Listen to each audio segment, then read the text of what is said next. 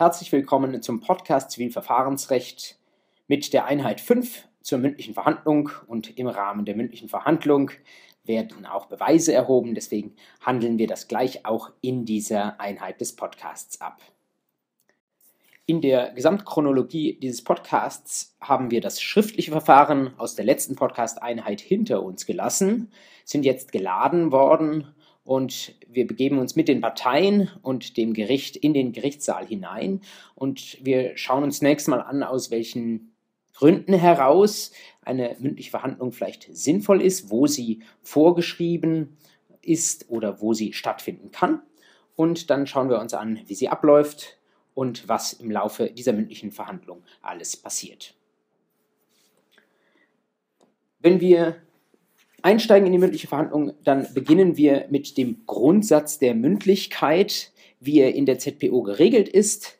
Wenn Sie in den Paragraphen 128 hineinschauen, dann sehen Sie dort direkt in Absatz 1, die Parteien verhandeln über den Rechtsstreit vor dem erkennenden Gericht mündlich.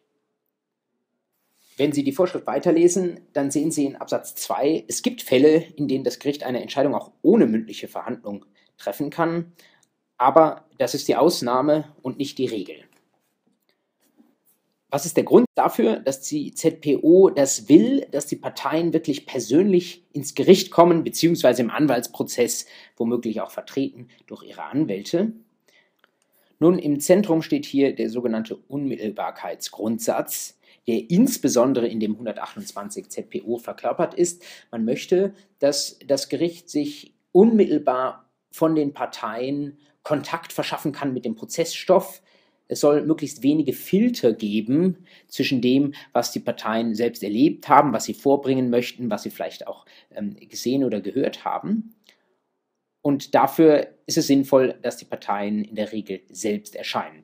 Gleichzeitig ist es auch so, man weiß nie, inwieweit die Parteien sich tatsächlich auch gut artikulieren können. Das mag, wenn die Parteien nur über den Umweg eines Anwalts und vielleicht zusätzlich noch über den Umweg eines Schriftsatzes am Prozess teilnehmen, äh, mag das mal ein Stück weit auch verfälscht sein oder ähm, gefiltert sein, das, was da beim Gericht ankommt. Deswegen diese Unmittelbarkeit, die lässt sich am besten verwirklichen, wenn die Person, um die es geht, da wirklich auch auf auftauchen. Ein weiterer Grund dafür, dass es diese Mündlichkeit gibt, ist, dass man ein Verfahren möchte, das auch zügig vorankommt, zügig abgeschlossen wird. Wenn also neue Punkte aufkommen, dann möchte man nicht immer ähm, die Gegenseite fragen und dann wieder noch einmal hin und her schreiben mit Fristsetzung und jeweils ein paar Wochen Zeit für beide Seiten, dass die was dazu sagen, sondern man will, dass das Ganze en bloc in einem Termin abgehandelt wird. Auch deswegen die eine mündliche Verhandlung, wo alle Beteiligten dabei sind, sehr wichtig. Und schließlich natürlich der öffentliche Zugang zum Prozess. Wenn der Prozess denn in der Öffentlichkeit stattfinden soll, ähm, dann ist es schwer, das mit einem schriftlichen Verfahren zu machen. Wäre natürlich denkbar, dass man die Schriftsätze der Parteien veröffentlicht. Das aber ähm, hat, glaube ich, selten jemand gefordert. Das käme auch den Interessen der Beteiligten ähm, nicht recht. Deswegen der öffentliche Zugang zum Prozess insbesondere ermöglicht in der Verhandlung, wo die wesentlichen Argumente der Parteien und ihre Anträge und ihr Ansinnen zusammenfließen. Damit ist auch schon der eine von zwei Grundsätzen angesprochen, die letztlich ein Stück weit hinter dem Mündlichkeitsgrundsatz stehen. Ich habe Ihnen versucht, das auch in dieser Folie einigermaßen bildlich darzustellen. Im rechten Block sehen Sie den Öffentlichkeitsgrundsatz, der aus 169 Satz 1 GVG erwächst. Wenn Sie dort in die Vorschrift hineinschauen, dann sehen Sie, die Verhandlung vor dem erkennenden Gericht, einschließlich Verkündung der Urteile und Beschlüsse, ist öffentlich. Und das, wie gesagt, geht vor allem in einer mündlichen Verhandlung. Das hat einen Sinn, das ist kein Selbstzweck, dieser Öffentlichkeitsgrundsatz aus dem GVG, sondern die Urteile werden ja im Namen des Volkes gesprochen. Deswegen soll auch die Urteilsfindung und der Weg dahin einigermaßen transparent sein. Letztlich ist ein Gericht, wenn man das mal ökonomisch ausdrücken möchte, nur eine Agentin des Prinzipals Volk. Also soll das Volk auch die Möglichkeit haben, zuzuschauen. Dass da dann häufig keiner kommt, steht vielleicht auf einem anderen Blatt. Ähm, womöglich gibt es zumindest bei bedeutenderen Verfahren in letzter Zeit eine, eine gewisse Gegenbewegung. Sie haben bestimmt mitbekommen, dass Urteile des Bundesgerichtshofs zukünftig in bestimmten Fällen auch online ähm, als Stream quasi zugänglich sein sollen, damit nicht jeder immer zum Gericht fahren muss, um an der, zumindest der Urteilsverkündung teilhaben zu können. Und ein weiterer Punkt dieses Öffentlichkeitsgrundsatzes ist das, was ich als Bestätigung der Normgeltung beschrieben habe. Manche sagen auch eine Einübung von Normvertrauen. Die Bevölkerung, die soll wissen, die Normen, die privatrechtlichen Regeln, die wir da haben, die stehen nicht nur auf dem Papier, sondern die werden tatsächlich in der Praxis auch durchgesetzt. Und dafür ist es natürlich wichtig, dass die Bevölkerung Notiz nehmen kann von dem, was da vor den Zivilgerichten läuft. Das andere Hintergrundprinzip für den Grundsatz der Mündlichkeit ist das rechtliche Gehör. Dass es das geben muss, können Sie in Artikel 103 Absatz 1 des Grundgesetzes lesen. Auch an manchen anderen Stellen findet das Erwähnung. Was ist mit rechtlichem Gehör gemeint? Man meint vor allen Dingen Gehör das Wort rechtliches Gehör, also dieses Adjektiv rechtlich, das ähm, verzerrt den Begriff vielleicht in einer Weise, jedenfalls wenn man es zum ersten Mal hört, die eigentlich damit nicht gemeint ist. Es geht äh, also nicht nur darum, dass man seine Rechtsauffassung dem Gericht sagen kann, sondern gerade auch, dass man zu den Tatsachen gehört wird. Ähm, man soll sich artikulieren dürfen vor dem Gericht. Und wer anwaltlich vertreten ist, der mag das vielleicht über Anwälte ganz gut auch tun können. Aber äh, wie gesagt, Anwälte oder generell die Schriftlichkeit das kann ein Filter sein. Deswegen das echte unmittelbare Gehör, das ist insbesondere in einer mündlichen Verhandlung zu erwarten.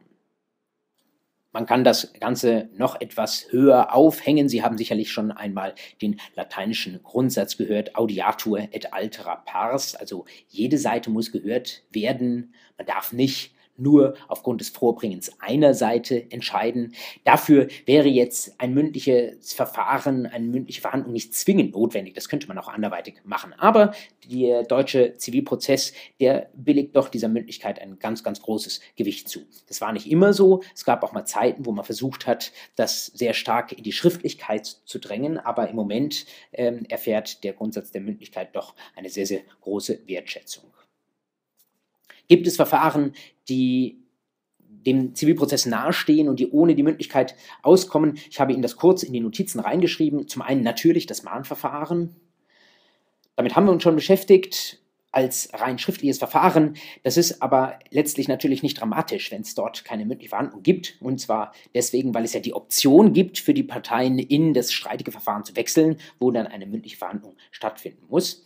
Und was es noch gibt, das ist vielleicht ganz wissenswert, das europäische Bagatellverfahren, die europäische Verordnung für die Durchsetzung geringfügiger Forderungen, die aus dem Jahr 2007 kommt und im Jahr 2015 nochmal reformiert wurde.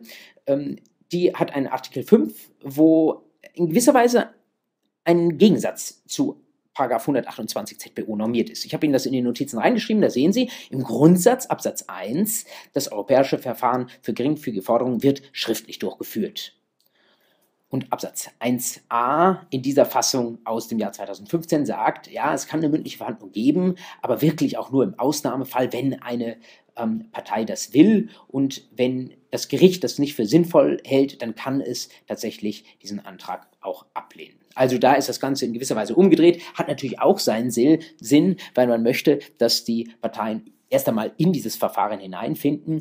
Und das europäische Bagatellverfahren ist ja geschaffen für grenzüberschreitende Forderungen. Das heißt, wenn man da eine mündliche Verhandlung machen wollte, dann müssten die Beteiligten oder zumindest eine Seite müsste regelmäßig ein paar tausend Kilometer weit reisen. Das würde sie vielleicht davon abschrecken, überhaupt das Verfahren anzustrengen. Und das, man will es attraktiver machen für die Parteien. Deswegen hat man gesagt, vielleicht nicht aus einer Geringschätzung des Mündlichkeitsgrundsatzes heraus, sondern eher aus einem pragmatischen Ansatz heraus, dann müssen wir da wohl etwas kürzer treten.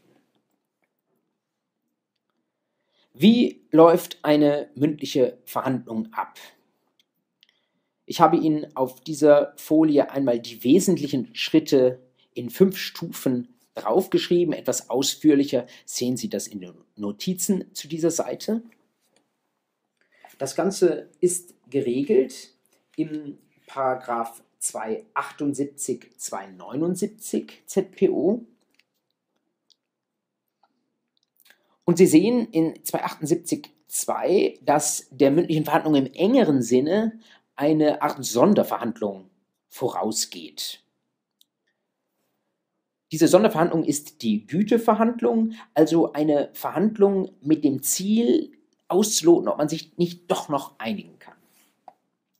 In dieser Fassung, ähm, dieser 278 Absatz 2 ist erst knapp 20 Jahre alt, den gibt es also nicht so lang, aber man hat damals, Anfang des 21. Jahrhunderts, gesagt, man möchte diesen Gütegedanken, den es schon vorher gab, den möchte man nochmal extra stärken. Deswegen vor der mündlichen Verhandlung im engeren Sinne eine solche Güteverhandlung. Sie sehen in 278 Absatz 2 Satz 2, auch in der Güteverhandlung muss das Gericht mit den Parteien den Sach- und Streitstand erörtern, soll Fragen dazu stellen, das sind regelmäßig kritische Fragen und die Richterin fragt, naja, äh, können Sie sich vorstellen, ähm, sich hier unter bestimmten Bedingungen zu einigen. Und man lotet also äh, in gewisser Weise aus, ob tatsächlich eine streitige Entscheidung oder überhaupt eine streitige Verhandlung notwendig ist. Es ist nicht selten so, dass dann sofort die Parteien oder ihre Anwälte schon signalisieren, dass sie bereit sind, vielleicht Abstriche zu machen von ihrer ursprünglich geäußerten Forderung, dass hier womöglich ein Vergleich ähm, in Betracht kommt. Und es kann dann sogar sein, dass es gar nicht weitergeht zur mündlichen Verhandlung im engeren Sinne, sondern man dann eigentlich nur eine Vergleichsverhandlung führt. Das ist vielleicht ein bisschen, könnte man kritisch sagen, der falsche Ort für eine solche Güteverhandlung, denn Sie dürfen ja nicht vergessen, bei dem, was wir uns in der letzten Einheit angeschaut haben, wir haben an dieser Stelle schon Schriftsätze ausgetauscht, die sehr weit polarisiert haben, die also die Positionen der Beteiligten gegeneinander aufgebaut haben. Und ähm, nachdem man das mal so gegeneinander aufgebaut hat, ist die Frage, ob das der richtige Zeitpunkt ist, jetzt wieder in die große Konsensorientierung zu verfallen oder ob man diesen Konsensversuch nicht, wenn man es denn überhaupt im Zivilprozess machen äh, möchte, ob man das dann nicht ganz an den Beginn des Verfahrens stellen sollte. Aber hier steht es jetzt nun mal. Und wie gesagt, das kann zum Erfolg führen. Wenn es dann aber streitig bleibt, äh, wie doch dann so häufig, dann geht es weiter mit dem Stellen der Anträge. Dazu sehen Sie etwas zum einen in 137 Absatz 1 in den 137 folgende ist der Gang der mündlichen Verhandlungen allgemein geregelt und Sie sehen, dass am Beginn die Parteien ihre Anträge stellen und Sie finden eine weitere Vorschrift dazu, die Sie sich womöglich kommentieren können, nochmal in 297, die betrifft die Form der Antragstellung. Was darauf folgt, können Sie dann den 137 bis 139 entnehmen. Das Gericht wird mit den Parteien den Sachenstreitstand erörtern und wird wenn es denn notwendig ist, nach 279 Absatz 2 eine Beweisaufnahme anordnen. Das bedeutet, wenn sich herausstellt, äh, wir streiten hier nicht nur über Rechtsfragen, sondern es sind auch bestimmte Tatsachen streitig, die entscheidungserheblich sind, dann muss eine Beweisaufnahme erfolgen. Ähm, das ähm, geschieht, indem man sich anschaut, welche Beweismittel die Parteien benannt haben und dann kann das Gericht womöglich eine Auswahl treffen und dann werden die womöglich für einen weiteren Termin geladen. Es kann auch sein, dass die äh, Beweismittel sofort schon da sind, zum Beispiel Zeugen ähm, oder dass es um Urkunden geht, die schon in der Verhandlung äh, sofort da sind. Dann ähm, kann das sofort im gleichen Termin erfolgen. Und danach ähm, wird, wie Sie jetzt im Beweisaufnahmerecht beziehungsweise in einer Vorschrift daraus des 370 Absatz 1 sehen, wird die mündliche Verhandlung fortgesetzt und man diskutiert erstmal, ja, wie waren das ähm, mit äh, der Beweisaufnahme, was ist dabei herausgekommen und welchen Einfluss hat das auf die streitigen Fragen hier im Prozess. Wenn damit die Beweisaufnahme abgeschlossen und das Ergebnis diskutiert ist, geht es weiter mit der Erneuerung der Anträge. Anschließend wird die mündliche Verhandlung dann geschlossen. Das Gericht kann sich darüber beraten, wie es entscheiden möchte und schließlich wird die Entscheidung verkündet, regelmäßig nicht sogleich in einem sogenannten Stuhlurteil, sondern erst bei einem neuen Verkündungstermin, wo dann allerdings die Parteien in der Regel nicht mehr dabei sind. Der Kern der mündlichen Verhandlung sind in dieser Grafik die Stufen 3 und 4. Also einerseits die Erörterung des Sach- und Streitstands, die, wie wir gesehen haben, an mehreren Stellen der mündlichen Verhandlung eine Rolle spielt. Und dann, wenn es dazu kommt, wenn es erforderlich ist, die Beweisaufnahme. Deswegen schauen wir uns diese beiden Punkte jetzt nochmal etwas näher an. Wenn das Gericht den Sach- und Streitstand mit den Parteien erörtert, dann wird es sich, wie der Begriff schon sagt, mit der Sache und mit den streitigen Rechts Fragen auseinandersetzen. Über das Recht spricht man dabei so oder so, denn gemäß dem alten lateinischen Sprichwort dami factum dabu tibi jus muss das Gericht ja im Extremfall sogar ohne rechtliche Ausführungen der Parteien oder ihrer Anwältinnen auskommen, sondern muss das Recht selbst wissen. Aber mit den Tatsachen ist das so eine Sache. Die Tatsachen, die wird das Gericht ja, weil es keinen Amtsermittlungsgrundsatz gibt in der ZPO, wird das Gericht ja nicht selbst suchen, sondern da richtet es sich nach dem, was die Parteien da so alles anliefern. Und da ist regelmäßig dann die große Frage, welche Tatsachen von all denen, die die Parteien so im Laufe geäußert haben, einerseits der Schriftsätze, andererseits aber auch jetzt erst in der mündlichen Verhandlung, welche davon sind überhaupt der Entscheidung zugrunde zu legen. Im Grundsatz natürlich alle sind eigentlich interessant, aber es gibt natürlich Regeln, die dafür sorgen, dass bestimmte Tatsachen, die unnötig spät in das Verfahren einfließen, vom Gericht nicht mehr berücksichtigt werden müssen. Man möchte nicht, Strichwort Prozessökonomie und Beschleunigungsgrundsatz, man möchte nicht, dass die Parteien bestimmte entscheidungserhebliche Tatsachen spät liefern und damit den ganzen Prozess verzögern.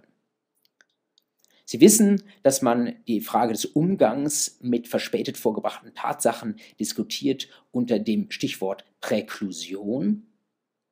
Präklusion bedeutet, dass ein Vorschluss, wie das Wort sagt, gezogen wird, nämlich, dass man an einem bestimmten Punkt dann neue Tatsachen nicht mehr zulässt, weil man sagt, wir haben Regeln gehabt, es gab vor die Chance, diese Tatsachen beizubringen, deswegen jetzt ist es zu spät dafür. Wo stehen diese Regeln und wie sieht es da im Einzelnen aus? Die wichtigsten Vorschriften, mit denen Sie wahrscheinlich auch schon Kontakt hatten, sind die Paragraphen 282 und 296 ZPO. Im Überblick äh, kann ich Ihnen berichten, dass in 282 drinsteht, man soll bitte diejenigen Tatsachen, die da einem relevant erscheinen, die soll man möglichst frühzeitig bringen und im 296 steht drin, wenn sie nicht früh gebracht wurden, dann kann es sein, dass sie präkludiert, also von der Berücksichtigung ausgeschlossen sind. Wie sieht das genau aus? Ich habe versucht, Ihnen das mal hier auf so einer Art Zeitstrahl etwas anschaulich zu machen. Wenn Sie Tatsachen vorbringen weit vor der mündlichen Verhandlung, ist das eigentlich nie ein Problem. Ist natürlich klar, wenn Sie in den Schriftsätzen frühzeitig was äußern, dann warum sollte das Gericht das nicht berücksichtigen? Der erste problematische Punkt tritt ein, wenn Sie wenige Tage vor der Verhandlung sind. Das äh, können Sie zum Beispiel sehen, wenn Sie in den Paragraphen 132 hineinschauen.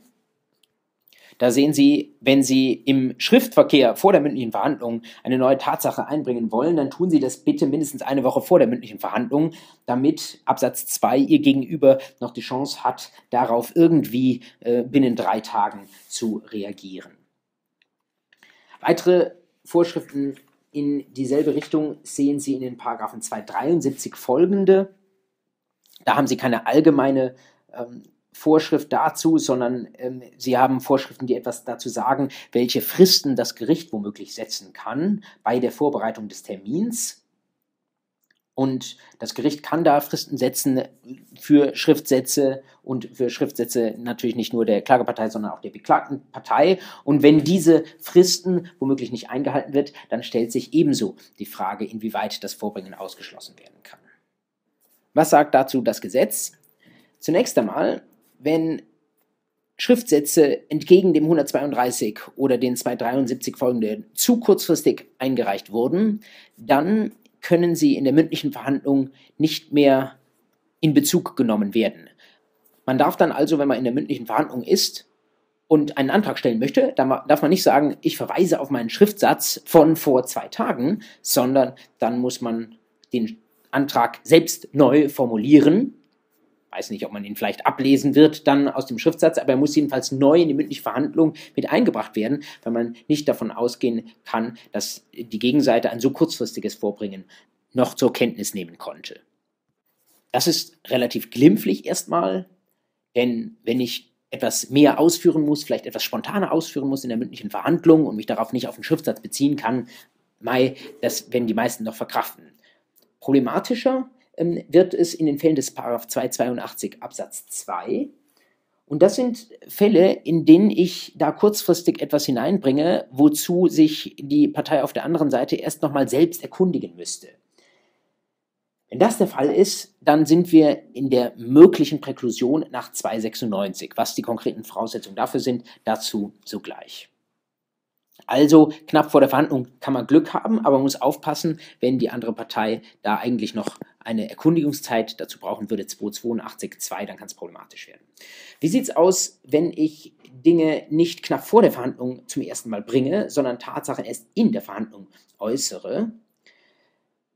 Da gibt es die Vorschrift des 82 Absatz 1, die etwas missverständlich ist. Deswegen sage ich etwas dazu. Wenn Sie lesen, jede Partei hat in der mündlichen Verhandlung ihre Angriffsverteidigungsmittel, wie es nach der Prozesslage einer sorgfältigen und auf Förderung des Verfahrens bedachten Prozessführung entspricht, möglichst zeitig vorzubringen. Jetzt fragen Sie sich, was bedeutet das in der Verhandlung zeitig vorbringen? Wenn meine Verhandlung eine Stunde lang geht, muss ich das dann in der ersten Viertelstunde äußern? Nein, das ist nicht der Sinn von 282, sondern da geht es insbesondere um ähm, Verfahren, wo es mehrere mündliche Verhandlungstermine geht. Und wenn Sie dann zum Beispiel erst eine Sache im zweiten oder dritten Verhandlungstermin bringen, obwohl Sie sie auch im ersten schon hätten bringen können, dann wird es problematisch, dann kann eine Präklusion folgen. Und natürlich ist eine Präklusion immer dann naheliegend, wenn Sie eine bestimmte Tatsache erst nach der Verhandlung äußern. Das versteht sich von selbst. Wichtig an der Stelle, die Präklusion läuft niemals automatisch in all den Fällen, über die wir gerade gesprochen haben, sondern sie steht unter bestimmten Voraussetzungen, die Sie in 296 in den ersten beiden Absätzen auch sehen. Sie brauchen zum einen ein verspätetes Vorbringen, das sind die Punkte, über die wir gerade gesprochen haben, aber was Sie auch brauchen zusätzlich, jeweils noch zu prüfen, eine Verzögerung des Prozesses, und zwar nach Auffassung des jeweiligen Gerichts.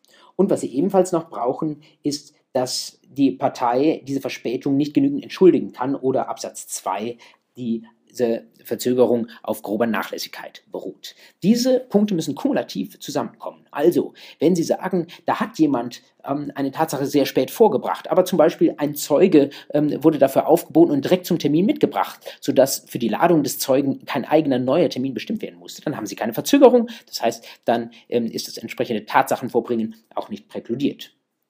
Oder wenn das Gericht sagt, naja, das ähm, lässt sich jetzt entschuldigen, das konnte die Partei nicht vorher anführen, vielleicht weil sie es nicht wusste und so weiter, dann kann es auch sein, dass zwar das Vorbringen an sich verspätet ist, dass aber die Partei damit noch nicht präkludiert, also mit diesem Vorbringen nicht ausgeschlossen ist. Wenn das Gericht zu diesem Schluss kommt, dass zwar eine Sache eigentlich spät kommt, aber die Präklusion trotzdem nicht greift, dann muss in der Regel die andere Seite, die das jetzt zum ersten Mal hört, nochmal die Möglichkeit zur Stellungnahme bekommen. Und das ist der in 283 ZPO angesprochene sogenannte Schriftsatznachlass. Da möchte man der anderen Seite die Gelegenheit zur Reaktion geben, aber man möchte deswegen nicht einen neuen Verhandlungstermin machen, deswegen lässt man ihr einen Schriftsatz nach. Das bedeutet, sie bekommt nochmal die Möglichkeit, nachträglich etwas zu schreiben und damit Stellung zu nehmen auf das relativ späte, aber womöglich entschuldigte Vorbringen der anderen Seite. Jetzt unterstellen wir im folgenden Mal, dass die Tatsachen, die da von den Parteien geäußert werden, dass die tatsächlich auch nicht präkludiert sind, sondern zulässigerweise vorgebracht wurden. Und dann ist die nächste Frage, die sich das Gericht stellen wird, über welche der vorgebrachten Tatsachen besteht zwischen den Parteien Einvernehmen und was sind die Tatsachen, die von den Parteien unterschiedlich beurteilt werden. Und das wird Sie nicht verwundern, da wo Einvernehmen besteht, da ist nichts klärungsbedürftig, das kann man so hinnehmen. Aber problematisch wird es dort, wo die Parteien uneins sind, ob die Sache so oder so war. Und wo das der Fall ist, da muss Beweis erhoben werden. Wer muss nun bei den streitigen Tatsachen den Beweis erbringen. Das ist eine Frage der Beweislast. Die liegt im deutschen Recht grundsätzlich bei demjenigen, der eine Tatsache behauptet oder einen Anspruch daraus herleitet. Das bedeutet, wenn Sie die Zahlung des Kaufpreises verlangen, dann müssen Sie nachweisen, dass überhaupt ein Kaufvertrag zustande gekommen ist, jedenfalls wenn das streitig ist. Wenn Sie auf der anderen Seite sagen, dass Sie den Kaufpreis schon gezahlt haben, dann müssen Sie vielleicht eine Quittung vorlegen oder etwas vorlegen, aus dem das hervorgeht, dass Sie schon gezahlt haben. Es gibt bestimmte Fälle, das wissen Sie auch, der Beweislastumkehr. Einer der bekannteren ist die Beweislastumkehr des 477 BGB im Verbrauchsgüterkauf oder aber die Frage der Testierfähigkeit 2229 Absatz 4 BGB sagt dazu, dass derjenige, der sich auf die Testierunfähigkeit beruft, das vorzutragen und unter Beweis zu stellen hat. Da sind explizite Beweislastregeln äh, im BGB, wenn es solche Regeln nicht gibt. Wie gesagt, der Grundsatz, derjenige, der etwas für sich in Anspruch nimmt, der muss es, wenn es streitig ist, unter Beweis stellen. Die andere Partei kann den Beweisbelasteten erst einmal kommen lassen, kann sich den Beweis erst mal vorlegen lassen. Was sie allerdings tun muss, ist nach 138 ZPO, sie muss sich über bestimmte Tatsachen dann zumindest erklären. Also sie muss etwas dazu sagen und sie muss dabei die Wahrheit sagen. Das ist anders in den Jurisdiktionen des Common Law. Da wissen Sie vielleicht, da erfolgt in der Regel vor der mündlichen Verhandlung ein sogenanntes Discovery-Verfahren. Da müssen beide Parteien einander viele der Beweismittel vorlegen, die für den Prozess eine Rolle spielen. Ähm, sowas gibt es im deutschen Prozessrecht nicht. Da ist jeder selbstverantwortlich mm, und der andere muss tatsächlich nur sich über die Tatsachen irgendwie äußern. Ausnahme aber auch im deutschen Recht sind die Grundsätze der sogenannten sekundären Darlegungslast. Die kann man in einer erweiterten Auslegung zum Beispiel aus dem 138 Absatz 2 ZPO entnehmen. Der BGH tut das und sagt, wenn wir bestimmte Beweismittel haben, die ganz klar zur Sphäre einer Partei gehören, dann kann es manchmal sein, dass wenn die primäre Darlegungslast erschöpft ist, also wenn die eigentlich beweisbelastete Partei alles aufgeboten hat, was in ihrer Sphäre drin ist, dann kann es mal im Einzelfall so sein, dass sich dann die Darlegungslast zur anderen Seite verlagert und dann auch die eigentlich nicht beweisbelastete Partei etwas vorlegen muss. Was sind die Beweismittel, die man verwenden kann, wenn man seiner Beweislast genügen möchte?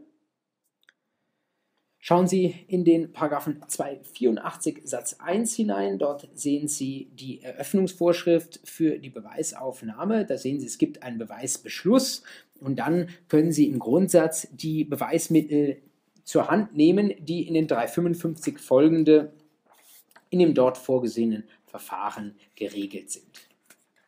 Im 355 selbst sehen Sie, die Beweisaufnahme erfolgt vor dem Prozessgericht die Parteien müssen dabei sein, es muss einen Beweisbeschluss geben und dann beginnt das Ganze in den Paragraphen 371 mit den Beweismitteln und Sie sehen, das sind Augenschein, Zeugen, Sachverständige, Urkunden und Parteivernehmung. Es gibt dazu das Merkwort des Sabhuts nicht ganz in der gesetzlichen Reihenfolge, wenn man sich das anderweitig nicht merken kann.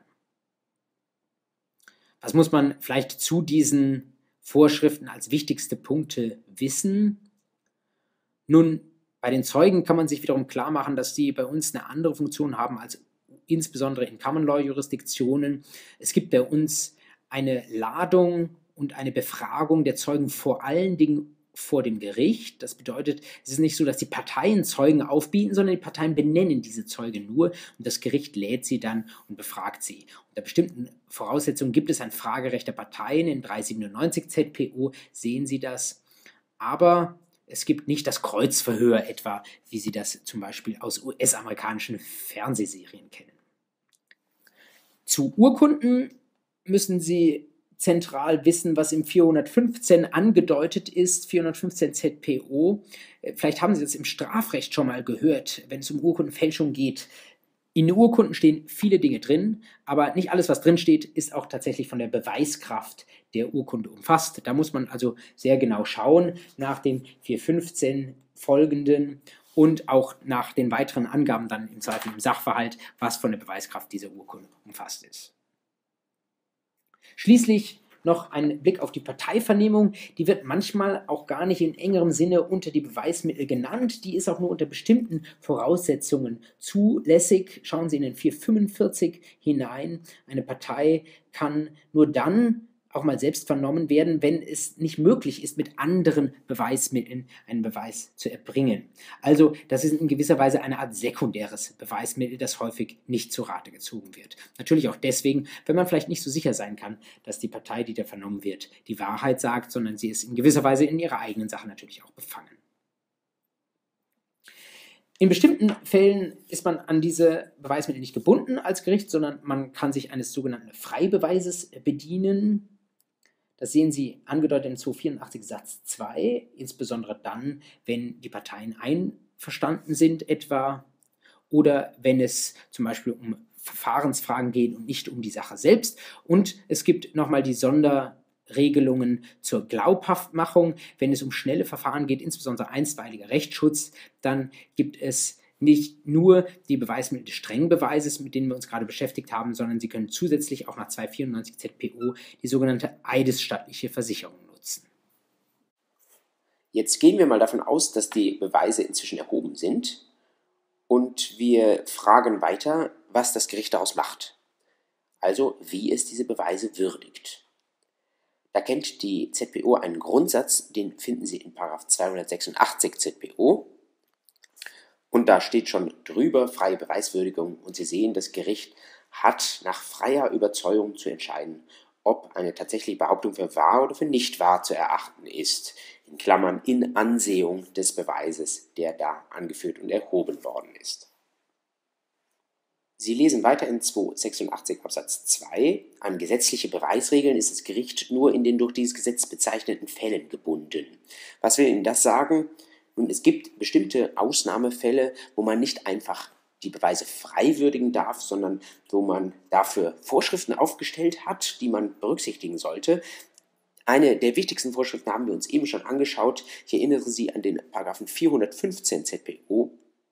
Da steht drin, wenn in einer öffentlichen Urkunde etwas aufgenommen wurde, und zwar innerhalb der Grenzen der Amtsbefugnisse der beurkundeten Person, dann ist davon auszugehen, dass das richtig ist. Das heißt, dann dürfte das Gericht nicht in freier Beweiswürdigung sagen, ach, diese Urkunde überzeugt uns nicht, wir glauben, dass das, was da drin steht, nicht richtig ist, sondern in solchen Fällen müsste zwingend davon ausgegangen werden, dass die Urkunde richtig ist. Es gibt noch eine Reihe anderer ähnlicher solcher Regeln. Das geht in der Regel dann relativ klar aus dem Gesetz hervor und Sie finden das. Ähm, Sie sollten aber wissen, dass das die Ausnahme ist. In der Regel darf also das Gericht selbst frei sich eine Überzeugung bilden. Damit ist zugleich gesagt, was am Ende der Beweisaufnahme stehen sollte, wenn wir eine Tatsache als wahr erachten wollen, nämlich die Überzeugung des Gerichts. Erinnert Sie vielleicht ein bisschen an 261 StPO, aber gibt es eben in dieser Weise auch im Zivilprozess, wenn das Gericht in Ansehung der Beweise überzeugt ist, dass eine bestimmte Tatsache wahr ist, dann wird es sie als bewiesen unterstellen und wenn es an der Überzeugung dann doch noch fehlt, dann wird es vom Vorliegen dieser Tatsache eben gerade nicht ausgehen. Direkt neben dem 286 in 287 ZPO finden Sie eine Sondervorschrift, die auf ihre Art und Weise von dem 286 eine Ausnahme macht, nämlich für einen Bereich, wo weniger erforderlich ist, wo man auch, wo es auch am Ende des Tages um eine richterliche Überzeugung geht, aber wo für diese Überzeugung geringere Wahrscheinlichkeitsanforderungen gemacht werden. Es geht, wie die Überschrift schon sagt, um die Schadensermittlung, wenn die Frage ist, ob ein Schaden entstanden ist, beziehungsweise wie hoch ein Schaden ausgefallen ist, dann sagt uns der 287, wenn es das Gericht für überwiegend wahrscheinlich hält, dass ein Schaden eingetreten ist, dann reicht das schon für die Überzeugungsbildung. Wir haben da bei der Schadensermittlung also ein geringeres Maß an Anforderungen und damit ist eine Beweisaufnahme in der Regel auch eher verzichtbar an dieser Stelle. Wenn unsere Beweisaufnahme abgeschlossen ist, dann tun wir das, was in 370 drinsteht. Wir haben das eben schon einmal angesprochen. Dann wird nämlich die mündliche Verhandlung fortgesetzt. Und dabei wird gemäß 279 Absatz 3 der Sach- und Streitstand und auch das Ergebnis der Beweisaufnahme noch einmal mit den Parteien erörtert. Also da nochmals die Gelegenheit, dass alle Beteiligten im Gerichtssaal miteinander sprechen, wie das denn jetzt wohl ausschaut. Jetzt haben wir da also die beiden Parteien und das Gericht sitzen und zunächst mal denkt sich da so jeder seins. Es ist ja nicht gesagt, dass die Parteien mit dem Gericht übereinstimmen, was das Ergebnis der Beweisaufnahme anbetrifft. Und deswegen kann es durchaus sein, dass die Meinungen da ein Stück weit auseinandergehen. Am Ende des Tages gilt natürlich das, was die Richterin sagt, was, wie die Richterin das einschätzt und welche Überzeugung sie sich bildet. Deswegen ist für die Parteien natürlich interessant zu wissen, was die Richterin dazu denkt. Gleichzeitig ist es so, dass die Richterin ja eigentlich am Ende ein Urteil erlässt. Deswegen die Frage, inwieweit muss sie das, was sie da denkt und die Richtung, in die es geht, schon vorher mit den Parteien besprechen. Man könnte jetzt das Zivilverfahren als Blackbox verstehen, in der Weise, dass man sagt, ein redsegeliges Gericht, das darf hier vielleicht das eine oder andere zu der anstehenden Entscheidung sagen, aber letztlich möchte man ja vielleicht auch, dass es im Interesse der Rechtssicherheit und im Interesse des Volkes, das sich an dem Verfahrensausgang orientieren möchte, ein Urteil gibt. Deswegen ist vielleicht eine Überlegung dass man jetzt als Gericht nicht so redselig ist und nicht so offen darüber spricht, was das Ergebnis der Beweisaufnahme ist, um nicht ein Urteil zu verhindern, um nicht dafür zu sorgen, dass die Klägerin die Klage zurücknimmt oder die Beklagte den Anspruch anerkennt. An dieser Stelle gilt aber das, was wir vorher schon einmal gesagt haben und was Sie auch in 278 in verschiedener Weise anklingen haben sehen, nämlich, dass das Gericht in jeder Lage des Verfahrens auf eine gütliche Beilegung der Streitigkeit bedacht sein sollte. Und dieser Grundsatz geht sogar noch weiter. Und dazu müssen wir mal gemeinsam in den Paragraphen 139 ZBU hineinschauen. Dort sehen Sie, ist von materieller Prozessleitung die Rede.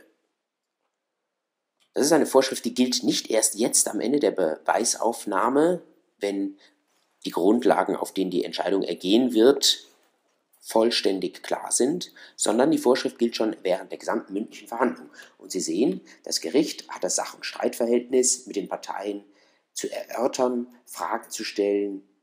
Es hat dafür zu sorgen, dass die Parteien sich rechtzeitig erklären. Absatz 2, Gesichtspunkte, die die Partei erkennbar übersehen haben oder für unerheblich gehalten haben, die muss das Gericht frühzeitig artikulieren, sodass die Parteien darauf reagieren können. Aus dieser Vorschrift ergibt sich eine Pflicht des Gerichts, immer dann, wenn die Parteien an einer Stelle irren, wenn sie was übersehen haben, wenn sie die Rechtsauffassung des Gerichts zumindest in ihren Ansätzen noch nicht erkennen, dass dann das Gericht einen Hinweis erteilen muss. Das Gesetz will also, dass die Parteien das Urteil in gewisser Weise kommen sehen und die Möglichkeit haben, bevor das Urteil dann kommt, noch angemessen zu reagieren. Man möchte nicht, dass die Parteien die Entscheidung völlig auf dem falschen Fuß erwischt, sondern sie sollen gewisserweise darauf vorbereitet sein. Man muss wissen, dass die Rechtsprechung, die zu 139 ZPO ergangen ist, immer konkreter und immer differenzierter geworden ist. Die Hinweispflichten der Gerichte sind also durch den BGH immer weiter gefasst worden. Man könnte etwas überschwitzt formulieren. Das Gericht muss den Parteien zu jeder Lage des Verfahrens sagen, was es denkt.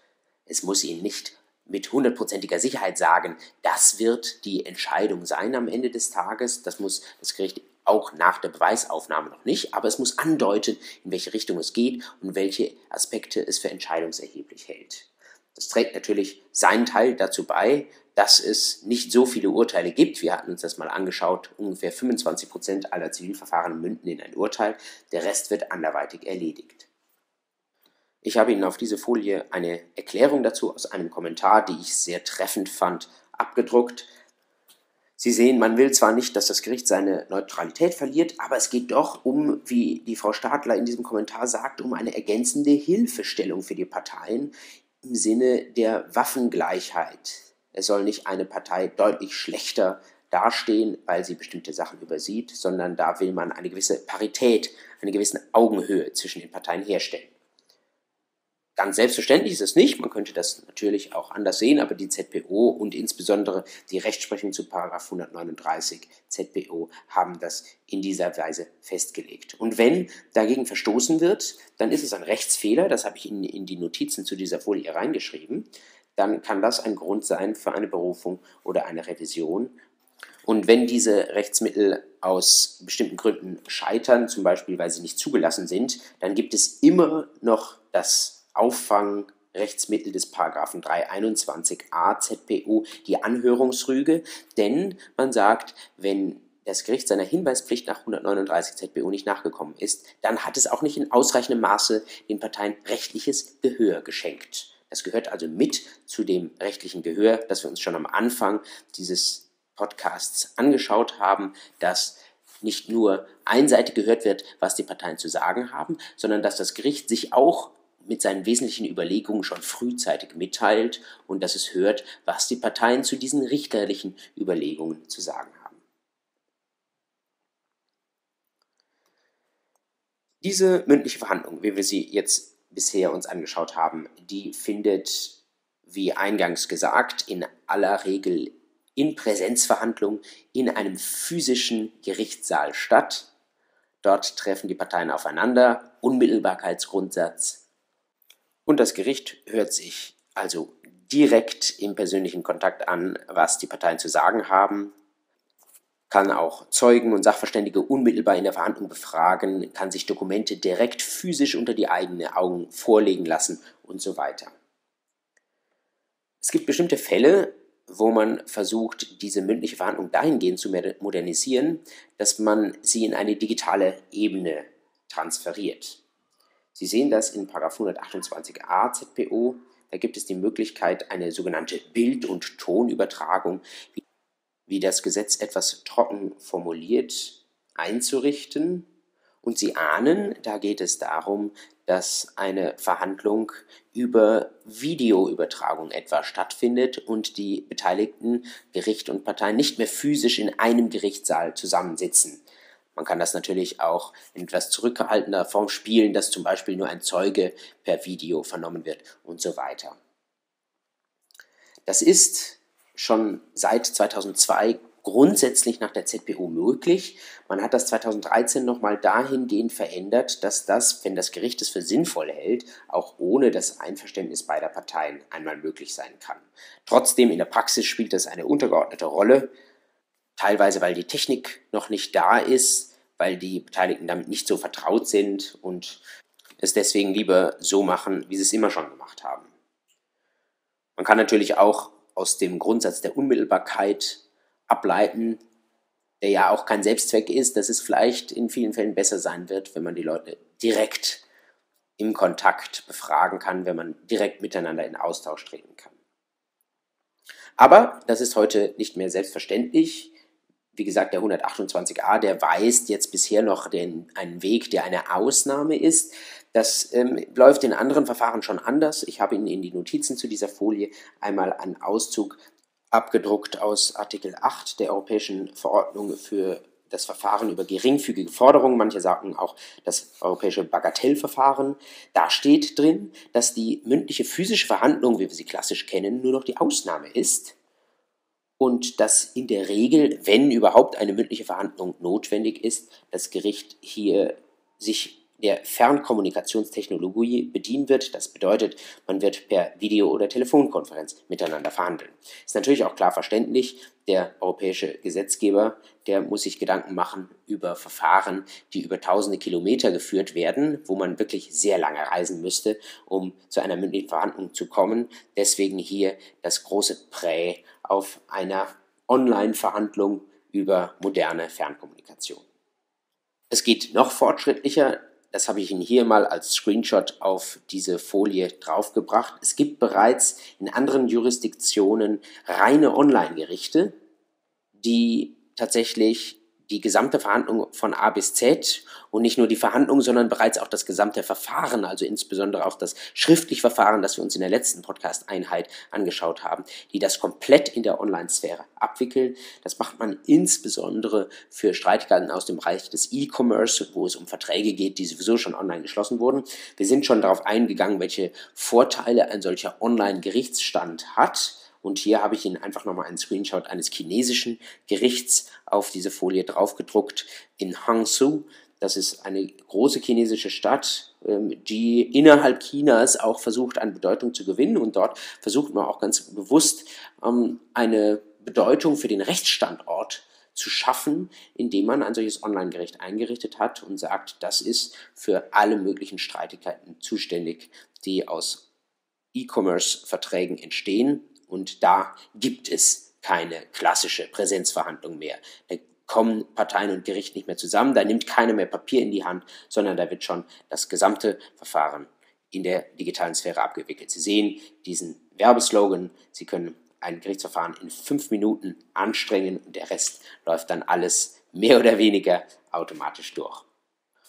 Ob es in der absehbaren Zukunft etwas Ähnliches auch in Europa oder in Deutschland gibt, das mag man bezweifeln, aber es gibt durchaus Vorschläge, zumindest Teile des Verfahrens zu, zu digitalisieren. Man kann vielleicht zusammenfassend sagen, die Chancen dafür stehen natürlich umso besser, je besser und nutzbarer und je einfacher nutzbar die Technologie ist, je mehr Technologie auch standardmäßig verfügbar ist und natürlich auch je mehr Praxisbeispiele bekannt werden, wo jemand einmal erfolgreich mithilfe dieser Technologie verhandelt hat. Die Innovationen dafür, die sind schon technisch auf dem Markt seit längerer Zeit da. Es wird auch Veränderungen geben. Aktuell gibt es Vorstöße von Seiten der Landesjustizminister, zumindest für kleinere Streitigkeiten im Bereich der Amtsgerichte ein vielleicht sogar komplett elektronisches Verfahren zu schaffen. Da werden wir vermutlich in den nächsten Jahren zumindest vorsichtige Änderungen in der Zivilprozessordnung sehen. Das soll es gewesen sein für die mündliche Verhandlung, also ein Schnelldurchlauf durch das, was Sie im Moment noch physisch vor Gericht erleben können. In der nächsten Einheit werden wir beginnen, uns mit dem Ende eines Zivilprozesses zu beschäftigen. Wir werden in den Blick nehmen die Erledigung und den Vergleich als die Möglichkeiten, wie sie aus einem Zivilverfahren herauskommen, ohne dass ein Urteil ergeht. Und schon in einem weiteren Vorausblick in der übernächsten Podcast-Einheit geht es dann um das Urteil selbst. Bis dahin alles Gute und frohes Schaffen.